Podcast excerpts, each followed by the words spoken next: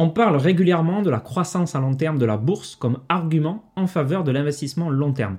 Le consensus veut que les marchés vaudront plus à l'avenir que ce qu'ils valent aujourd'hui. Et de manière générale, c'est une réalité qui se confirme depuis de nombreuses décennies. Le SP 500, par exemple, l'indice qui suit l'évolution boursière de 500 des plus grandes entreprises américaines, a une courbe croissante exponentielle depuis maintenant plus de 80 ans, ici en échelle logarithmique. Malgré des variations qui sont parfois importantes d'une année sur l'autre, le S&P 500 a historiquement un rendement annuel moyen de dividendes réinvestis de l'ordre de 10% par an depuis sa fondation. Depuis 1802 même, on sait que les actions américaines ont une performance annualisée de 6,6% net d'inflation grâce aux données de Jeremy Siegel. Pourtant, en vous lisant parfois dans les commentaires, je me rends compte que vous êtes très nombreux à craindre que cette réalité ne soit plus forcément valable pour les prochaines décennies à venir.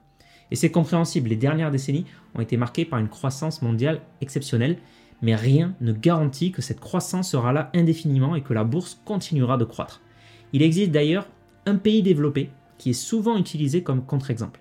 Il s'agit du Japon, un pays qui a connu un krach boursier si important qu'il s'en remet à peine 30 ans plus tard. Si en 1990 vous aviez pris la décision d'investir sur les actions japonaises ou sur l'indice du Nikkei 225, l'équivalent japonais du S&P 500, vous seriez toujours en moins-value à l'heure actuelle. Alors que s'est-il passé? Le Japon est-il une exception ou un pays précurseur?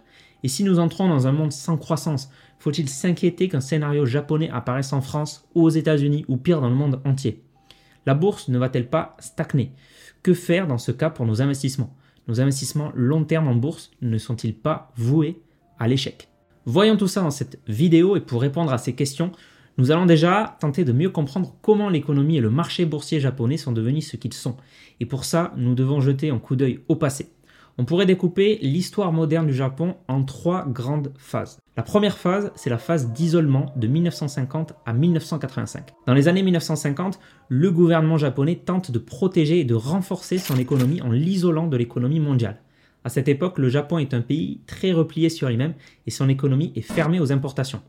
Pendant 20 ans, le Japon connaît alors une première phase de croissance rapide car quasiment tout devait être produit nationalement. Et entre 1953 et 1969, le PIB japonais augmente de plus de 9% par an. Dès 1968, le pays devient la deuxième puissance économique mondiale.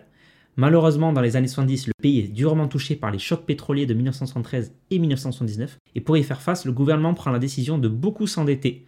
Le ratio de dette japonais est multiplié par 4 en 10 ans, passant de 11,95% du PIB en 1970 à 50,63% du PIB en 1980. Et cette dette continuera à augmenter au fil des années. Pour essayer de maintenir sa croissance, le gouvernement japonais décide donc d'investir massivement pour pouvoir booster les exportations du pays. C'est à cette période que le Japon commence à exporter beaucoup de ses propres biens vers les pays étrangers. L'économie japonaise, qui était déjà dans une phase de croissance, continue sa phase de croissance rapide on parle à l'époque du miracle économique japonais. Mais la stratégie du pays essuie de vives critiques à l'international, principalement parce que le Japon possédait une monnaie dévaluée par rapport aux autres monnaies et pouvait donc exporter ses produits pour moins cher dans le monde entier, mettant à mal la concurrence des autres pays, notamment la concurrence des États-Unis. Pour faire face à ce problème, les pays du G5, donc la France, l'Allemagne, les États-Unis, le Royaume-Uni et le Japon, ont décidé de prendre des mesures pour rendre le yen japonais plus fort par rapport aux autres monnaies. Cela a débouché sur les accords de Plaza en 1985 car signé à l'hôtel Plaza à New York. C'est un accord qui a permis de réévaluer la monnaie japonaise par rapport aux autres monnaies, notamment face au dollar américain. En moins de 3 ans, le dollar américain a perdu plus de la moitié de sa valeur face au yen. C'est ainsi que nous arrivons à la deuxième phase de notre histoire, 1985-1990, l'assouplissement et la formation de bulles. Comme le yen valait plus cher, les exportations japonaises sont également devenues plus chères et donc moins attractives pour les autres pays. Au contraire, les importations pour le Japon sont devenues bien meilleur marché. Donc l'appréciation du yen a amené en fait un dérèglement économique majeur au Japon, dont une grande partie était basée sur les exportations. Donc pour lutter contre une récession perçue comme inévitable à l'époque, la Banque centrale du Japon décide alors d'adopter une politique monétaire basée sur le crédit facile et va baisser progressivement ses taux d'intérêt passant de 5% à 2,5%. Ces taux d'intérêt faibles ont eu comme conséquence de stimuler l'investissement dans l'immobilier et dans la bourse et les prix de l'immobilier comme de la bourse ont commencé à s'apprécier à un point jamais vu auparavant. Pour vous donner un ordre de grandeur, en 1989, 45% de la capitalisation boursière mondiale était japonaise. Le marché boursier japonais valait 1,5 fois le marché boursier américain. Sur les 50 premières sociétés mondiales par capitalisation boursière, 32 étaient japonaises. À titre de comparaison, aujourd'hui, une seule de ces entreprises, Toyota, reste dans le top 50. Pour l'immobilier, même si la superficie des États-Unis est 26 fois plus élevée que la superficie du Japon, en 1990, l'ensemble de l'immobilier japonais valait 5 fois l'ensemble de l'immobilier américain. Théoriquement, en vendant seulement la métropole de Tokyo, les Japonais pouvaient s'acheter l'ensemble de l'immobilier américain. Évidemment, cet emballement de l'immobilier et de la bourse a commencé à inquiéter et à inquiéter le gouvernement qui a décidé de réaugmenter ses taux directeurs de 2,5 à 6% en 1990 afin de calmer tout ça. Mais cette tentative de calmer les marchés nous amène à la troisième et dernière phase de notre histoire. Depuis 1990, les trois décennies perdues. En 1990, la troisième phase dans laquelle le Japon se trouve encore aujourd'hui a commencé. À la suite de la hausse des taux d'intérêt, la valeur de l'immobilier ainsi que des actions au Japon ont fortement chuté. On peut voir ici l'évolution du Nikkei 225 depuis les années 50. C'est l'indice japonais le plus connu qui contient les 225 plus grandes entreprises cotées à la bourse japonaise. Il a atteint un plus haut en 1990 à 40 000 points avant de s'écrouler complètement à 14 309 points en 1992 soit une baisse de 63%. Ce graphique change un peu des graphiques dont on a l'habitude comme le S&P 500 qui ont généralement une hausse bien nette sur le long terme. Aujourd'hui en 2022, l'indice n'a d'ailleurs toujours pas retrouvé son niveau de 1990. À noter qu'il s'agit d'un indice prix, ce qui signifie que les dividendes versés ne sont pas réinvestis. Avec dividendes, le Nikkei a bien redépassé son plus haut fin 2020 mettant fin donc à 30 années de performance négative pour un investisseur ayant investi au plus haut dans les années 90. Et le crack ne se réfère pas uniquement au marché boursier, mais a aussi été suivi d'un profond ralentissement de l'économie japonaise et d'une récession. Le PIB japonais connut un pic en 1995, avec donc un certain décalage entre le crack des marchés boursiers en 1990 et la phase de récession du Japon qui débuta 5 ans plus tard, en 1995. Ça paraît anecdotique dit comme ça, mais nous reparlerons ensuite de ce décalage entre bourse et économie. Et si je vous parle aujourd'hui du Japon, c'est donc parce que ce pays pourrait être un contre-exemple au fait que la bourse soit toujours un bon placement à long terme. Du coup, ce qui nous intéresse en tant qu'investisseur, c'est de savoir si ce qui s'est passé au Japon pourrait potentiellement se passer en France, aux États-Unis ou dans le reste du monde dans les prochaines années. Même s'il est évidemment extrêmement difficile de faire des prévisions, on peut tout de même jeter un œil à certaines données clés. Donc un scénario japonais peut-il arriver pour nos investissements en bourse. Il y a quelques éléments qui laissent potentiellement penser qu'un scénario à la japonaise soit ce qui attendent les investisseurs. Comme on a pu le voir juste avant, le krach boursier qui s'est passé il y a 30 ans au Japon est le résultat de plusieurs conditions. Et parmi les conditions les plus notables, on peut noter que le pays a traversé un ralentissement de la croissance économique et une augmentation massive de sa dette.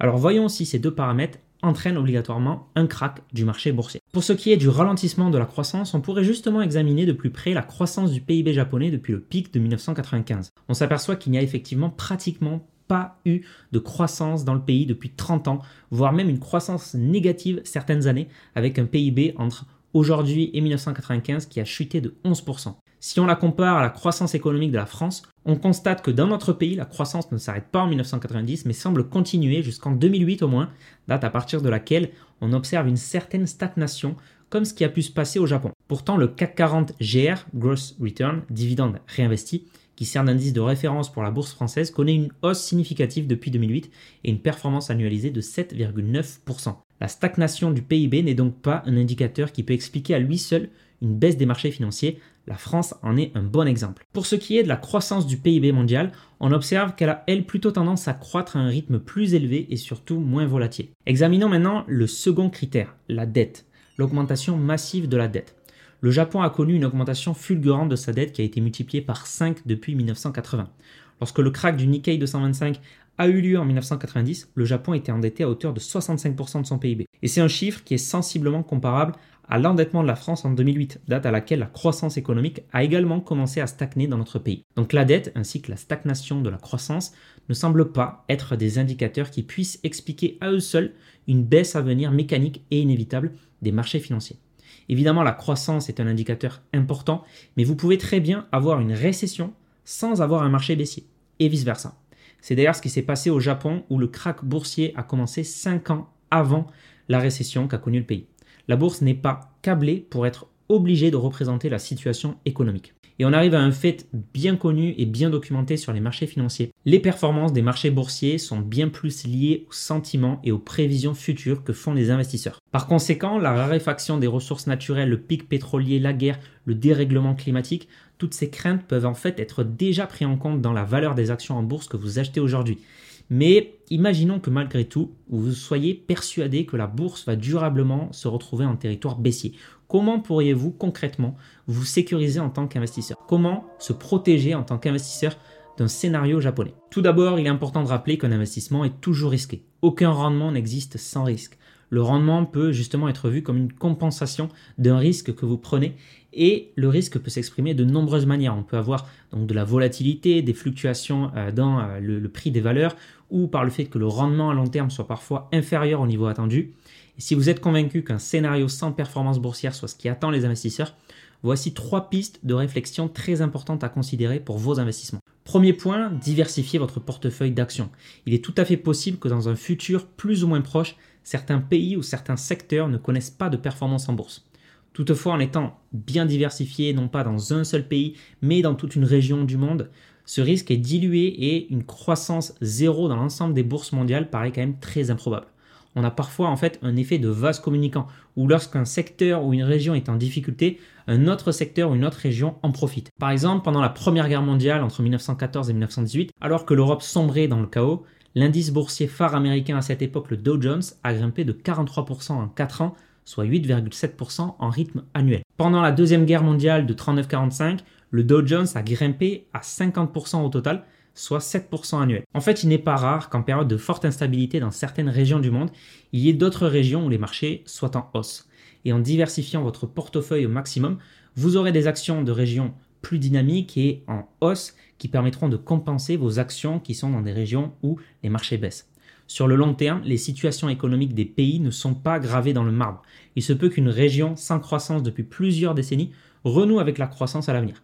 Et inversement. C'est d'ailleurs ce qu'on observe avec le Japon. Sur les dix dernières années, l'indice du Nikkei a eu une excellente performance de plus 213%, soit une performance annualisée de 12%. Alors n'investissez pas toutes vos économies sur une seule région ou une seule industrie.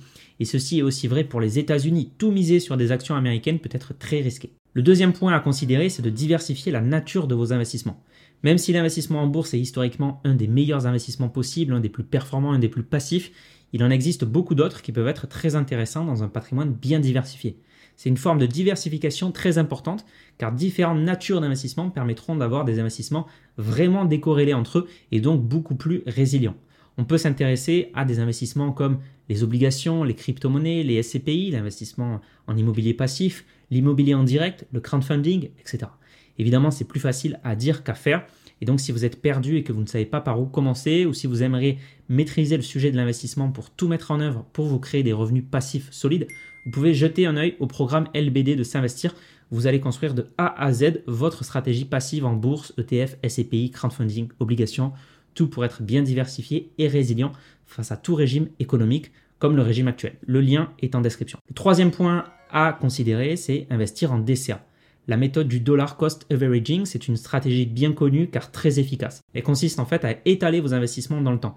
En investissant en DCA, vous investissez la même somme tous les mois par exemple, vous achèterez au plus haut mais aussi au plus bas. Et cette méthode d'investissement est peut-être la plus efficace pour ceux qui ont une vision long terme de l'investissement. Si un investisseur avait investi dans le Nikkei 225 en DCA plutôt qu'en une seule fois à partir du crack en 1990, malgré le fait que l'indice ait été dans une phase vraiment baissière la majorité du temps, il se serait retrouvé avec un rendement positif de 83% aujourd'hui, plutôt qu'avec une performance négative de moins 29%. De la même manière, lors de la décennie perdue sur les actions américaines avec l'éclatement de la bulle Internet en 2000 et la crise financière mondiale des subprimes en 2008, un investissement en DCA aurait quand même porté ses fruits alors que les marchés n'ont pas eu de tendance haussière claire sur cette période. Enfin, un petit point bonus, un quatrième point à réfléchir, c'est que même si on pense que l'avenir n'est pas radieux, eh bien investir peut quand même nous protéger, nous sécuriser financièrement, parce que sinon, ne pas investir, ça voudrait dire être simplement exposé à l'inflation, et ça, c'est perdre du pouvoir d'achat à coup sûr sur le long terme. Conclusion, ralentissement de croissance ne rime pas avec marché baissier. En bourse, il y a toujours eu et il y aura toujours des crises, de l'incertitude et des bulles qui éclatent.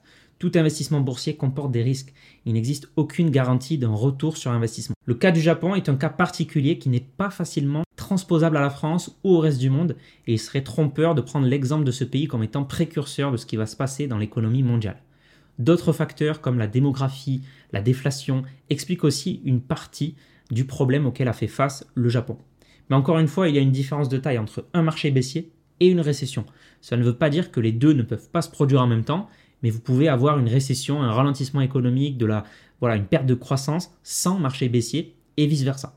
Comme souvent en bourse, il n'y a en fait aucun moyen de savoir avec certitude si la bourse va baisser aujourd'hui, demain ou dans trois ans. Tout ça n'est que de la spéculation. L'investissement long terme, le DCA, la diversification par exemple via les ETF sont de formidables remparts face à ces risques de baisse.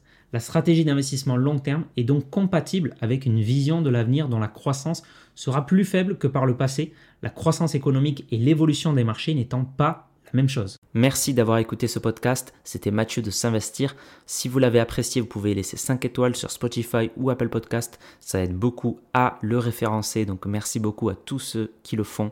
Vous pouvez aussi vous abonner pour ne pas rater les prochains contenus. Et si vous souhaitez aller plus loin, vous avez des liens en description où vous pouvez aussi visiter le site s'investir.fr. On se dit à la prochaine.